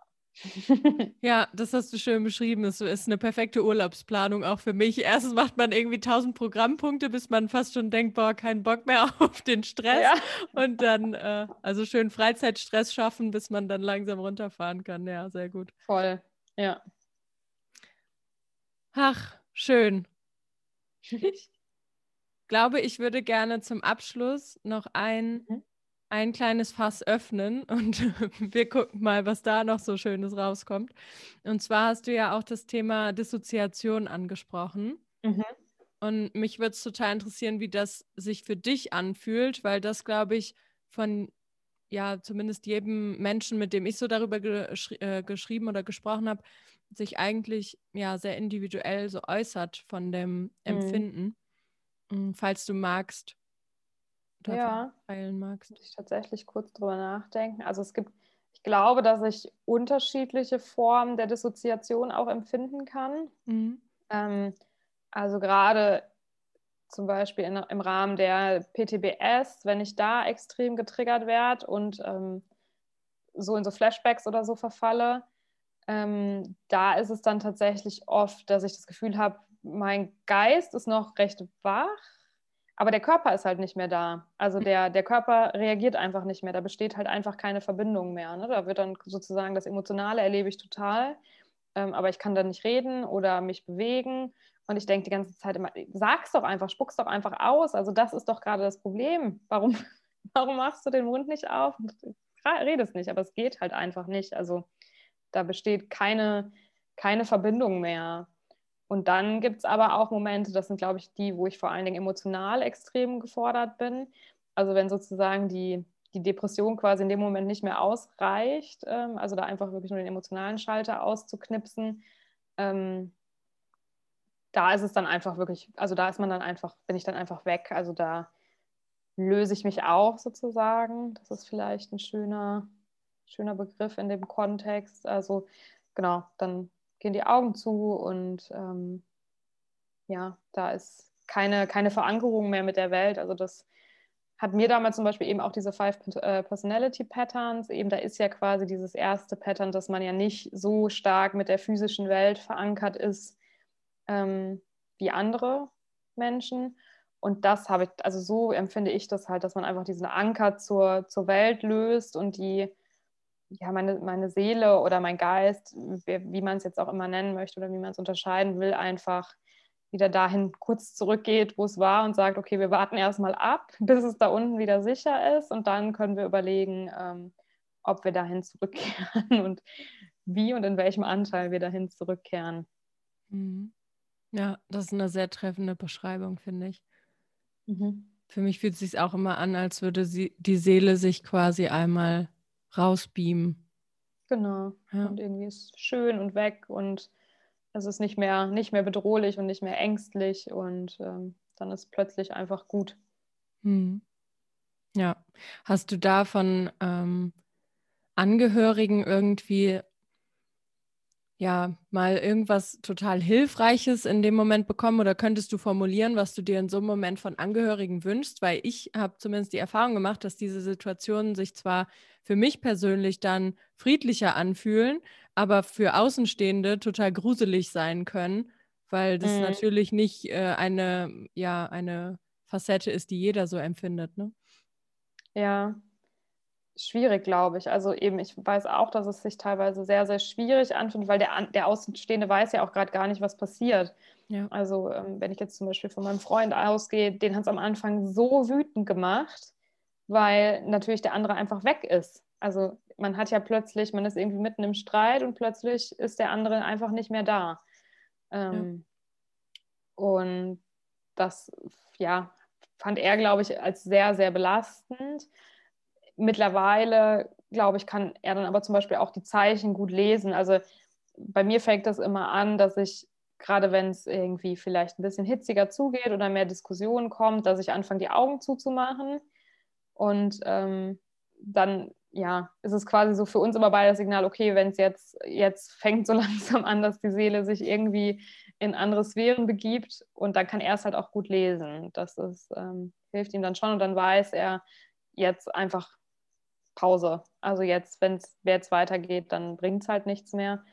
Und bei mir tatsächlich, wenn ich gezwungen wurde, sozusagen, mich trotzdem wieder mit meinem Körper auseinanderzusetzen durch Berührung oder ähm, sowas, das hat es meistens verschlimmert, weil wenn ich, ja, wenn ich wieder zurück in den Körper gezwungen wurde im Moment der Dissoziation, tatsächlich dann häufig zu extremen Ausrastern geführt hat, ähm, dass ich dann wirklich so extrem wütend geworden bin, dass es dann ja so eine kleine Urgewalt oder so ein kleiner Tornado ist. Das heißt, das hat mir nie geholfen. Also in dem Moment ist wirklich auch die, die Ruhe und ähm, die Harmonie dann wieder wichtiger. Also wirklich, ja, einfach rauszugehen aus der Situation von, von beiden Leuten ähm, und sozusagen vielleicht der, der Seele wieder einen Raum geben, zurückkehren zu können und die Energien auch zu klären. Also eben, ich, ich bin ein sehr energetischer Mensch und arbeite auch sehr viel auf der Energieebene und das ist immer, also wenn da so eine Energie mir entgegenschlägt, die pustet dann halt häufig, glaube ich, die Seele einfach aus dem, aus dem Körper und das muss ich beruhigen, damit die Seele wieder zurückkehrt. Also da darf einfach nicht mehr so viel Energie sein und ähm, viel früher hilft es mir aber tatsächlich oft, ähm, das Gegenüber zu berühren, weil das hatten wir, glaube ich, schon am Anfang, dass es durch diese Empathie ist es bei mir oft schwierig, also ich lese viel mehr auf dieser energetisch-emotionalen Ebene und höre gar nicht so sehr, was der andere sagt. Mhm. Und das ins Gleichgewicht zu bringen, war bei mir oft schwierig. Das heißt, wenn ich quasi mein Gegenüber anfasse und ähm, darüber einen Kontakt sozusagen halte, dann geht es häufig besser, auch wenn es mal schwierige Themen sind. Ähm, wenn man, ich meine, man muss in einer Beziehung manchmal Sachen einfach durchdiskutieren und durchsprechen und auch Konflikte austragen. Und das hilft mir dann tatsächlich, weil ich das Gefühl habe, ich spüre das nochmal anders und kann nochmal ähm, ja, da in, einen anderen, in eine andere Resonanz gehen. Also nicht nur in eine verbale, die mich halt häufig umpustet, sondern eben da so in eine körperliche. Mhm. Ja. Ja, das finde ich super, dass äh, du das so differenziert auch trennen kannst, zu welchem Zeitpunkt was hilft. Das ist bei mhm. mir tatsächlich relativ ähnlich. Ich glaube, dass da der beste ja, Tipp, ist ein blödes Wort, aber ähm, der beste Gedanke tatsächlich ist, ähm, das individuell auch herauszufinden, was da hilft. Ne? Und nicht irgendwie ja. so ein ja, so ein Konzept drüber zu stülpen, was irgendwie funktionieren muss, weil das macht wieder Druck genau. und das löst eigentlich eher wieder mehr aus, dass die Seele sich verabschiedet. Zumindest bei mir ja. ist das so. Ja. Total. Und auch diese ganzen Sachen, die man zum Beispiel in der DBT oft lernt, ne? diesen Katalog mit Reizen setzen und so. Das, da hat immer mein, also irgendwelche Matheaufgaben im Kopf lösen, da hat mein Verstand immer gesagt, willst du mich jetzt eigentlich veräppeln? Also ich kann auch beides machen. Ich kann hier Rätsel im Kopf lösen und ich kann trotzdem dissoziieren und ausrasten, also und emotional instabil werden. Ne? Das, das geht wunderbar gleichzeitig. Ja. Oder weiß ich nicht, mit einem Gummiband einen Schmerzreiz am Arm zu setzen oder sowas. Das, das hat halt nie, wirklich kein einziger dieser Punkte hat halt bei mir bei mir funktioniert. Nur das, das Einzige, wenn es sich emotional mal hochschaukelt und ich merke, dass die Emotion, Emotionen stehen nicht mehr im Kontakt äh, mit dem, was passiert, dann hilft es manchmal, in eine Zitrone zu beißen, aber ja, auch nicht, nicht immer tatsächlich. Ich glaube, da muss jeder wirklich einfach rausfinden, was für ihn passt. Und das sind auch Sachen, die ich nach Jahren rausgefunden habe, dass das, also das mit dem, mit dem Berühren tatsächlich, das ist bei mir auch noch relativ neu, dass ich merke, okay, wenn ich, wenn ich mein Gegenüber berühre, dann geht es mir besser in schwierigen Situationen. Aber das, ja, man kann natürlich auch nicht immer alle Leute einfach anfassen, während man sich mit ihnen auseinandersetzt. Ja, das ist wahr. muss man natürlich auch irgendwie auch andere Verhaltensweisen finden. Ne? Beim Partner ist es natürlich immer am schwierigsten, da, aber den darf man ja zum Glück meistens irgendwie die Hand halten oder den Arm anfassen. Und in, ja, in anderen Situationen, also ich erinnere es mal mit einer Tierärztin, hatte ich das mal, mit der ich mich ähm, auf übelste Weise gestritten habe, was dann tatsächlich auch irgendwann zu einer Panikattacke meinerseits geführt hat. Aber die hätte ich jetzt natürlich nicht einfach anfassen können, um mit ihr einen weiteren Behandlungsverlauf auszudiskutieren. So, da muss man natürlich dann in seinem Werkzeugköfferchen vielleicht irgendwann nochmal eine andere, ähm, ja, anderes Werkzeug für finden. Ja, absolut. Ich finde das zeigt auch nochmal so schön, wie wichtig es ist, da für verschiedene Situationen auch Lösungsstrategien zu haben, weil alleine schon, wenn man nicht, ähm, nicht zu Hause in seinem stillen Kämmerlein sitzt, sondern eben draußen ist, äh, muss man ja schon irgendwie für sich andere Wege finden. Ähm, was ich zum Beispiel jetzt total toll finde, seit äh, also das darf man ja eigentlich laut nicht sagen, aber ich meine, die Corona-Geschichte bringt ja nun mal auch ein paar Dinge mit sich, die vorher nicht so waren, die man gut finden darf. Zum Beispiel eben, mhm. dass alle möglichen Fortbildungen und so per ähm, Zoom und so stattfinden. Das ist so großartig, weil einfach keiner sehen kann, was ich permanent mit meinen Händen mache. Und äh, bei mir äh, auf dem Tisch liegen mittlerweile halt irgendwie so ein Stressball und so ein, so ein Kreisel und was weiß ich. Und äh, dann kann ich halt meine Motorik einfach nutzen, um mein System zurückzuholen, wenn zum Beispiel bei mir mh, hm, die Sozialphobie ein bisschen höher gerät. Also mhm. ich, mein System eskaliert halt immer noch komplett, wenn ich mich in einem fremden Kontext vorstellen muss. Mhm. Also das ja keine Ahnung, wer bin ich denn? Was sage ich denn über mich? Ja, weiß ich an manchen Tagen auch nicht, wer ich bin. Wie soll ich das denn jetzt den anderen erzählen, so ungefähr? Und, und dann, dann, ja, wie viele, ne? genau, so, so in der Art. Wer bin ich denn heute? Ja, weiß ich auch nicht. Und da hilft es mir persönlich halt total, meine Finger bewegt zu halten, um diese Energie, die in mir hochsteigt, irgendwie rauszulassen, weil ich kann halt nicht total. schreiend im Kreis laufen in dem Moment. Ja, und ja, das, bei mir ist es das Rumwibbeln dann auf dem Stuhl und ja, hier genau. und da und ja, ja. Solche Dinge und ich finde, das zeigt auch nochmal, wie wichtig es ist, verschiedene Strategien zu haben, weil wenn ich jetzt in einem Seminarraum säße, würde es halt schon ein ganz anderes Bild meiner Person abgeben, ohne dass ich das will, wenn ich da mit meinem Stressball sitze oder schreiend im Kreis renne, so äh, sinngemäß. Ja. Ja, voll. Da wirklich zu haushalten, auch mit seiner eigenen Fähigkeit zur Emotionsregulation. Ich glaube, was wichtig ist, ist auch wahrzunehmen, dass wir das nicht, also wir haben da keine endlose Kapazität pro Tag. Irgendwann ist dieses Kontingent an Energie sozusagen auch ähm, erschöpft und da wirklich für sich reinzufühlen, wie viel brauche ich gerade an Energie, um das zu regulieren und wie viel ist auch gesund an mancher Stelle sozusagen, weil es einfach für das eigene System ab einem gewissen Punkt nicht mehr möglich ist. Das ist so dieses typische Beispiel von, der ganze Tag war irgendwie schräg und dann fällt der Bleistift runter oder bricht ab und die ja. Emotionen schießen so aus einem ja, raus. Völlig. Und man bricht zusammen und ja. Denkt sich, wie kann das denn sein? Die fiese Welt. Ja, voll. Also das ist echt, ähm, ich glaube, viele Leute wie wir haben von der, von der Corona-Zeit profitiert, wie es ist. Aber ja, wir, es ist ja auch wichtig, ich glaube, es ist immer wichtig, auch da wieder dieses Gleichgewicht zwischen, ich bin in meiner in meiner Bubble und kann da meine Werkzeuge ausprobieren und lernen, mit ihnen umzugehen. Und dann muss ich aber irgendwann auch mal wieder raus und muss ähm, testen, wie sie dann tatsächlich in der Realität funktionieren. Ja, absolut.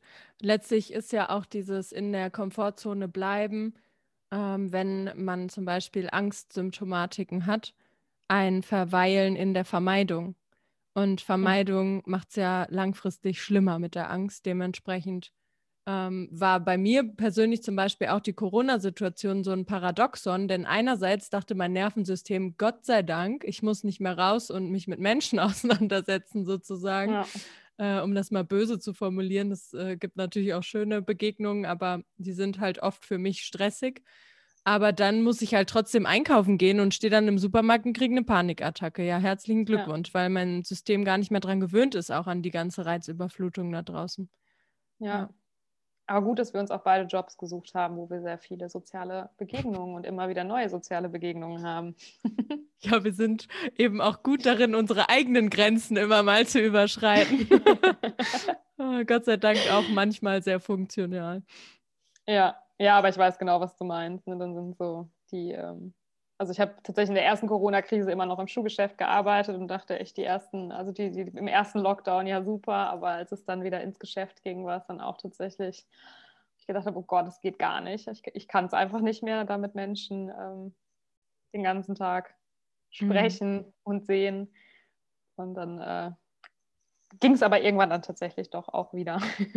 Ja, wir gewöhnen uns ja auch, Gott sei Dank, relativ schnell an verschiedene Dinge. Da ist der menschliche Organismus ja einfach auch recht äh, resilient, könnte man sagen.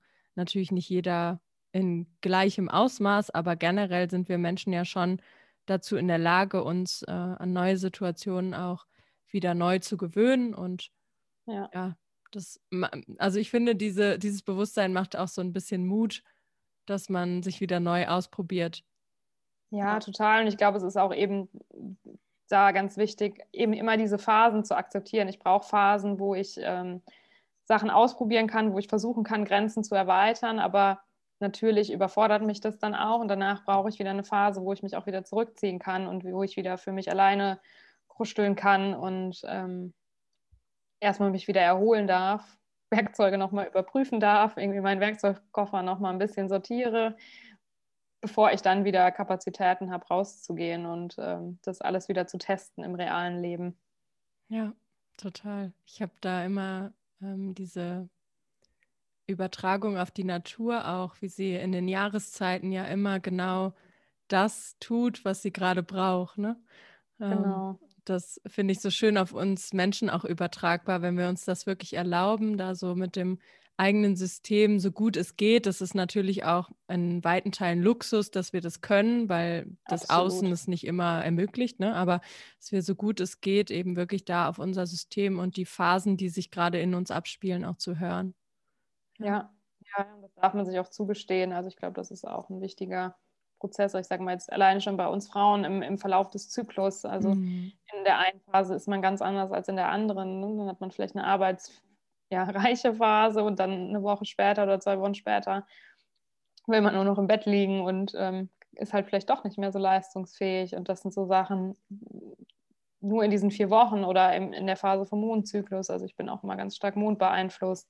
Ähm, oder übers Jahr, das ist, darf man sich eingestehen, dass man das, diese Phasen auch leben kann, wenn, wenn man es wenn kann. Ne? Es gibt immer Situationen, wo es vielleicht gerade nicht geht. Ja. Aber wenn man den Luxus hat, dann ähm, darf man sich das auch nehmen. Also ich muss nicht jeden Tag die gleiche Leistung erbringen und ich muss nicht jeden Tag das können. Und vielleicht ging es gestern, da konnte ich das aushalten oder konnte damit umgehen und heute kann ich es eben halt nicht, ne? wie du sagst.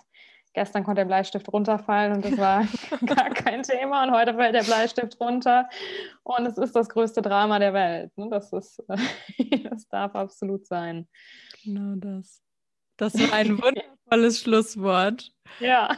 Ich danke dir von Herzen. Das war ein so, so schönes Gespräch. Ich hoffe, dass es dir Absolut. damit auch gut geht.